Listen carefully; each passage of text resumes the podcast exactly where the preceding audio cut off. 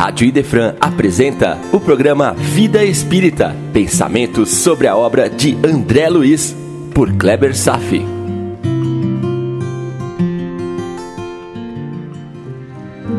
Nosso Lar, capítulo 13, no Gabinete do Ministro, parte 2. Lembra que no final do encontro anterior, contei a história daquele pobre funcionário de uma empresa de transporte com pneumonia, um mau estado geral, que recusou um atestado para licença de repouso por doença, por proteger seu emprego e a segurança da família? Está lembrado dessa história? Pois é.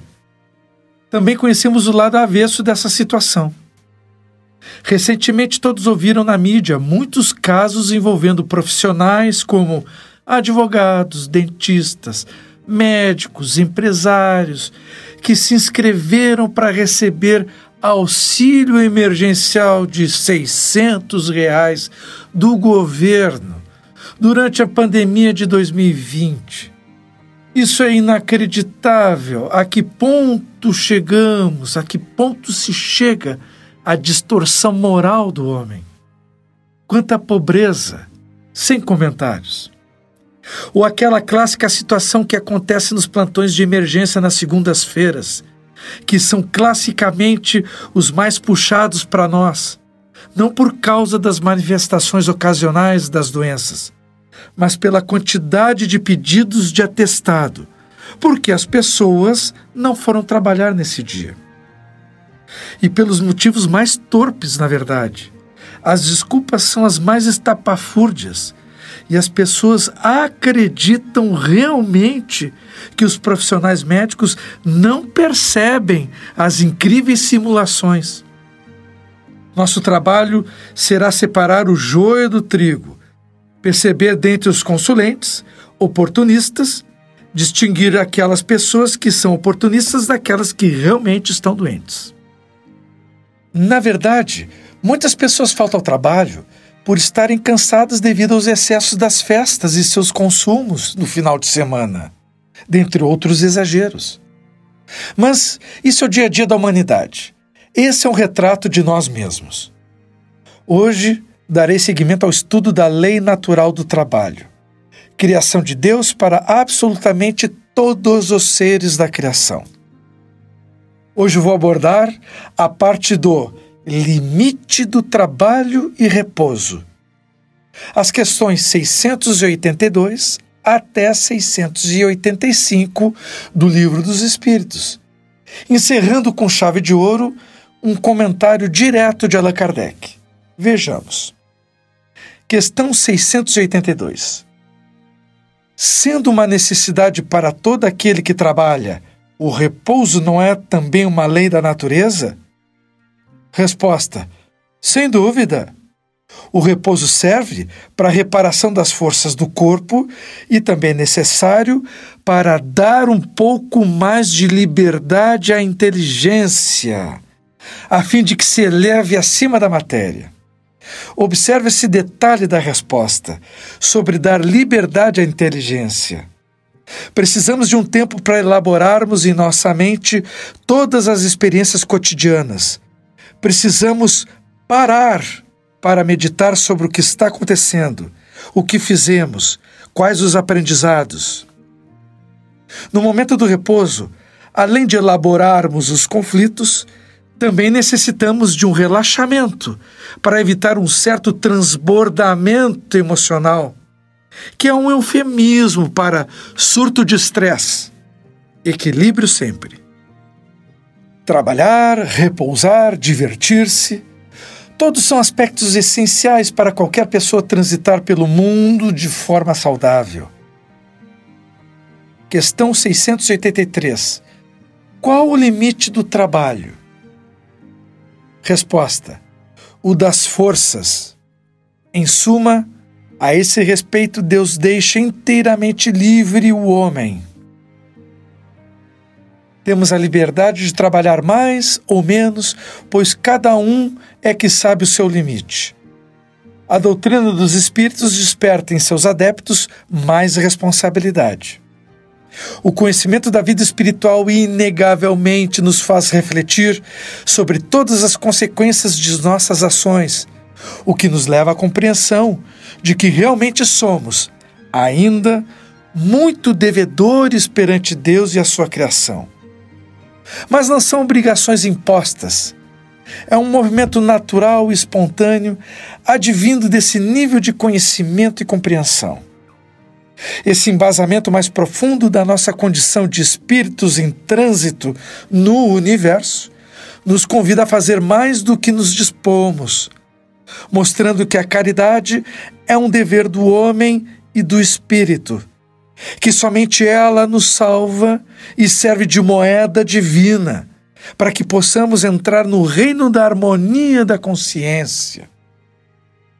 Lembrando aqui o caso daquele pobre motorista de ônibus ele está buscando fazer mais pelo temor da perda perda de um trabalho, perda da segurança material para sua família. É uma reação a um mundo hostil que o obriga a fazer mais apenas para se manter na frágil posição de um operário. Veja a questão seguinte. Questão 684. Que se deve pensar dos que abusam de sua autoridade impondo aos seus inferiores excessivo trabalho? Resposta: Isso é uma das piores ações. Todo aquele que tem o poder de mandar é responsável pelo excesso de trabalho que impõe aos seus inferiores, porquanto, assim fazendo, transgride a lei de Deus. É, os espíritos não estão falando inferiores em termos inferiores morais, Lógico, está falando dos subalternos. Não está definido sobre o caso do motorista que ele perderia seu emprego. Mas a vida e seus múltiplos exemplos têm demonstrado que o homem ainda se encontra num estágio evolutivo cruel com o próximo. Não sejamos ingênuos. O medo daquele trabalhador tem fundamento. Se somos a chefia e abusamos da autoridade, Certamente que em outra etapa da vida poderemos vir a sermos mandados com o mesmo rigor com que abusamos dos outros. Essa é a lei de justiça que opera sem a nossa participação. Ação e reação. Queiramos ou não, as leis estão vibrando na vida para educar e disciplinar aqueles que os infligem. Todo aquele que tem às suas mãos o poder de mandar, responde duramente pelos excessos do seu mando, mas será cobrado a quem mais será dado. Ouça com muita atenção. Abuso de autoridade é sofrimento à vista. Temos também nossos limites, mesmo na arte de mandar. Se formos além, estamos sujeitos a que alguém também o faça contra nós. Nos chamem às falas, como se diz, por meios que muitas vezes desconhecemos. Quem transgride as leis de Deus passa a ser carrasco de si mesmo. No final, a verdade sobrejacente a tudo na vida é que somos os verdadeiros responsáveis por nossas alegrias e sofrimentos. Questão 685. Tem o homem o direito de repousar na velhice? Resposta: Sim, porque não é obrigado a nada senão de acordo com as suas forças. E o complemento da questão é a questão 685A. Então, o que precisa fazer o velho que precisa trabalhar para viver e não pode? Resposta: O forte deve trabalhar para o fraco. Não tendo este família, a sociedade deve assumir essa função é a lei de caridade. Bom, agora vamos nos deter um pouco nessa questão. Se todos têm certa reverência pelas crianças, por que esquecer os velhos que também se encontram em posição fragilizada? Afinal, eles ajudaram a construir, mesmo dentro das suas limitações, um mundo que os mais jovens hoje desfrutam. Onde está a gratidão dos que vivem no presente com saúde e alegria? O bem-estar do jovem de hoje teve como preço o suor e o sacrifício dos ancestrais. Vivemos, pelo menos com mais evidência nos países capitalistas, dentro da noção de que o homem vale o que produz. É uma coisificação da humanidade. Perdemos muito a identidade. Parecemos números ou um item de uma lista. Os problemas sociais estão assim porque os homens que dirigem as nações esqueceram Jesus. Por vezes falam nele, mas o coração está longe do Mestre.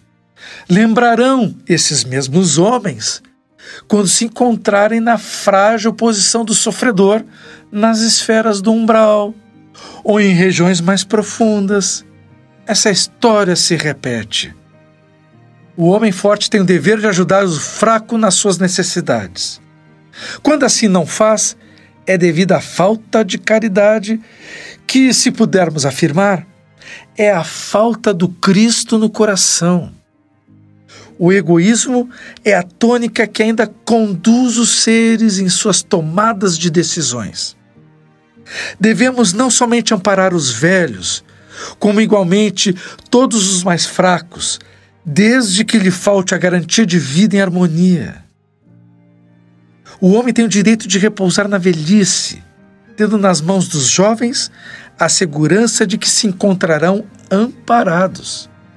Ouça o comentário de Kardec. Abre aspas. Não basta que se diga ao homem que ele precisa trabalhar. É preciso que ele encontre onde prover a sua existência por meio do trabalho. Que encontre em que se ocupar, o que nem sempre acontece. Quando se generaliza, a carência de trabalho assume as proporções de um flagelo, como a miséria. A ciência econômica procura remédio para isso no equilíbrio entre produção e consumo. Esse equilíbrio possível de estabelecer-se sofrerá sempre intermitências, durante as quais o trabalhador ainda precisará ter do que viver. Há um elemento que se não costuma fazer pesar na balança e sem o qual a ciência econômica não passa de simples teoria esse elemento é educação.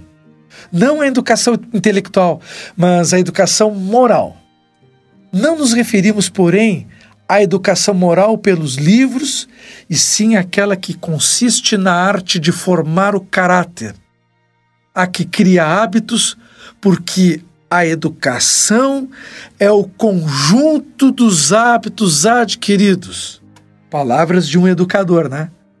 E ele segue: considerando-se a grande quantidade de indivíduos que todos os dias são lançados na torrente da população, sem princípios, sem freio e entregues aos seus próprios instintos, serão de espantar as consequências desastrosas que daí decorrem? Quando a arte de formar o caráter for conhecida, compreendida e praticada, o homem terá no mundo hábitos de ordem e de previdência para consigo mesmo e para com os outros, de respeitar tudo o que é respeitável. Hábitos que lhe permitirão atravessar menos penosamente os maus dias inevitáveis. A desordem e previdência são duas chagas que só uma educação bem conduzida pode curar. Educação, eis o ponto de partida o elemento real do bem-estar, a garantia de segurança de todos. Lembre-se que Kardec foi emérito educador em sua época. Entrando no capítulo de hoje, estamos tratando de um espírito que sente falta de seu trabalho, mas que ainda não conhece muito bem o ambiente da espiritualidade e traz uma expectativa de voltar a exercer suas antigas funções na Terra. É claro que eu estou falando de André Luiz. Ele ainda não vislumbrava muito bem as enormes diferenças das atividades exercidas entre os dois mundos. De fato, nenhum de nós tem pálidas noções das inúmeras atividades que os espíritos exercem e que sempre necessitam qualificações especiais, que não dependem das profissões que exerciam na Terra quando encarnados. Na espiritualidade, As funções técnicas agora devem estar devidamente alinhadas com os padrões morais conquistados, além do espírito do trabalho já desenvolvido. Somos os mesmos, quanto espírito encarnados e desencarnados. As características das existências em ambas esferas apenas seguem por direções diversas. Os padrões de trabalho, portanto, são diferentes. O que é essencial para a vida na matéria não é mais tão essencial no outro lado. Os dois mundos estão intimamente interconectados, isso é verdade. Mas as atividades que se exercem por entre ambos os lados são profundamente diferentes. Toda atividade humana para a produção de bens e serviços entre os humanos não são equivalentes no mundo etéreo. Os valores e as necessidades são bem diversas. A busca da elevação moral pode seguir semelhante para ambos os lados, porém os meios e métodos divergem demais. André Luiz jamais conseguiria aplicar a medicina humana no novo ambiente etéreo. Os métodos diagnósticos, as abordagens de entrevistas com os doentes, os tratamentos a serem instituídos são absolutamente diferentes. Dentro de sua mente, André Luiz lampejava as esperanças de seguir com a sua vida profissional como se estivesse vivo. Mas reconhecia, dizendo que, abre aspas, Qualquer enfermeiro, dos mais simples, em nosso lar, tinha conhecimentos e possibilidades muito superiores à minha ciência. Fecha aspas. Ora, vejam só. Mesmo assim, por conselho de Lísias, pediu uma audiência com o ministro Clarência. No dia da audiência, deparou-se com método de entrevista em duplas. Que constrangimento pode ocasionar ao ser quando esse traz na consciência a certeza de seus poucos méritos e que essas falhas serem expostas a outro espírito ali do ladinho, que o acompanha, ali, ali do seu lado. Ali, André Luiz foi pego de surpresa. Esse era o método de Clarencio, um espírito nobre. Agora, preste bem atenção no fato. Espíritos nobres não são necessariamente aqueles que comunicam-se com palavras melosas, com voz pausada e beatífica. Quando precisam chamar a atenção de alguém, o fazem com energia, porém sem agressividade. E esse é justamente o modo como Clarence se dirige aos seus interlocutores. Parece um pai sincero, honesto, que articula argumentos sempre justos, com energia mas não ofensivos. O ministro não está lá para passar a mão na cabeça de quem não mereça. É uma arte difícil de se dominar na educação. Quando temos que chamar a atenção de alguém, um subalterno, um filho, um aluno, temos que meditar na arte do dizer e do como dizer. Ser justo e ponderado em nosso meio, às vezes, pode significar ser incompreendido. Na espiritualidade, temos natural respeito à hierarquia moral. Mas como observar o mesmo processo aqui no nosso mundo? O professor bem intencionado pode ser interpretado como perseguidor do aluno. Ou o patrão razoável pode ser visto como um ser cruel e egoísta que não se importa com seu funcionário pais amorosos e devotados, de serem percebidos como carrascos. Como ser bondoso e justo ao mesmo tempo. Como proceder tal qual o ministro Clarencio, porém aqui no nosso mundo. Dizer o que tem que ser dito, sem desmerecer, sem ofender, no simples espírito da educação, sem contrair as danosas consequências da incompreensão está em um detalhe descrito no capítulo que poderia passar despercebido. Vale a pena reler os diálogos dos personagens. O que se espera da parte de nosso superior hierárquico é justiça e benevolência. E de nossa parte, o que se espera? Como enfatiza Clarencio, o trabalho e a humildade são duas margens do caminho do auxílio. O trabalho e a humildade Devemos aprender a ouvir, dispostos a trabalhar e entender com humildade, sem partir para o desequilíbrio pessoal ou com surtos egoístas sem sentido ou crédito. Isso também é uma arte que devemos desenvolver a arte de estabelecer uma comunicação efetiva. Há um aforismo em psicologia de comunicação que diz que a efetividade na comunicação entre duas pessoas não está localizada no conteúdo que está sendo expressado pelo interlocutor e também não está localizado na intenção desse mesmo interlocutor.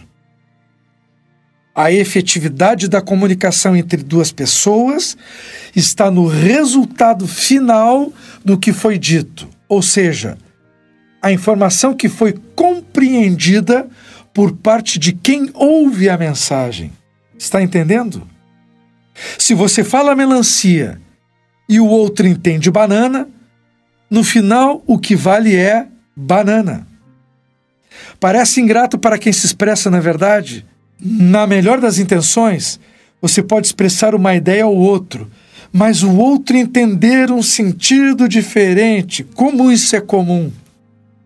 Não vou entrar no mérito de como o outro faz com que distorça, generaliza ou omita as mensagens que lhe chega.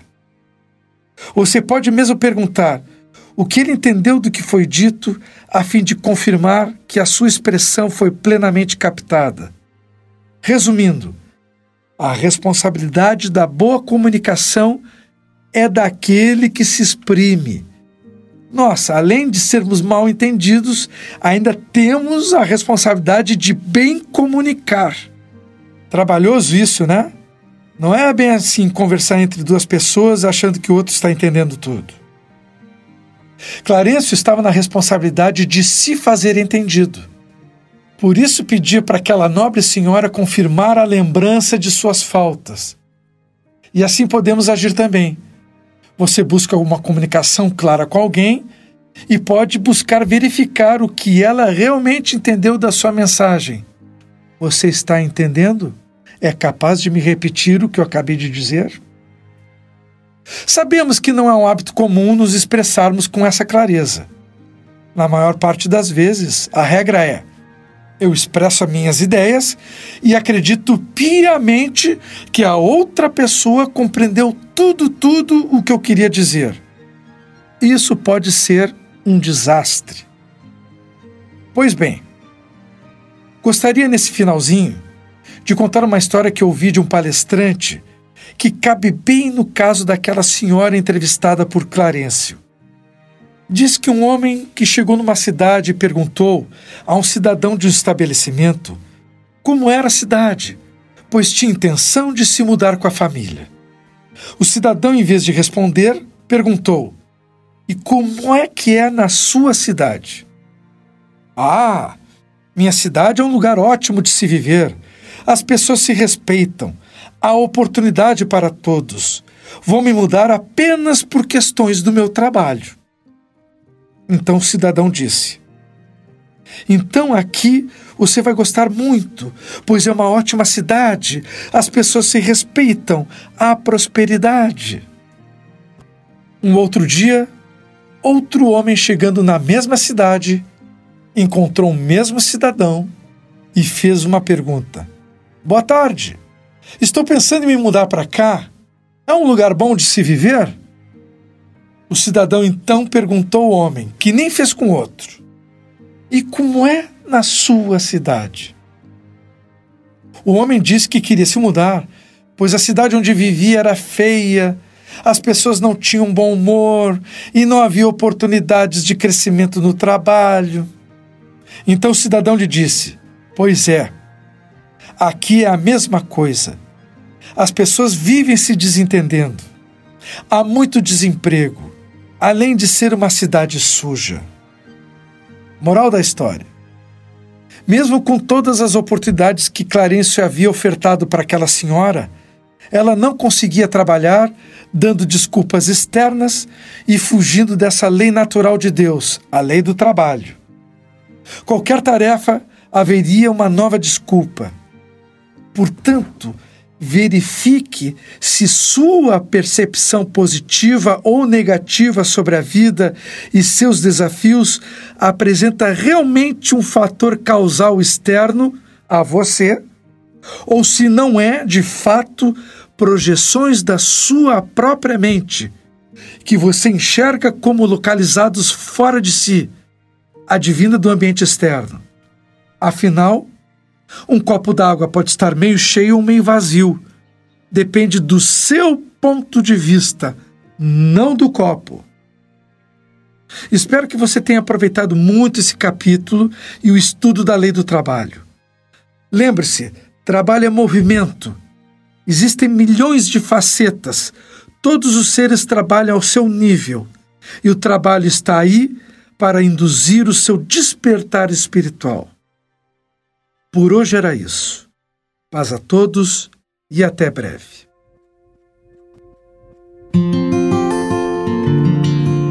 A Rádio Idefran apresentou o programa Vida Espírita, por Kleber Safi. Todas as terças e quintas, às nove da manhã. Programa Vida Espírita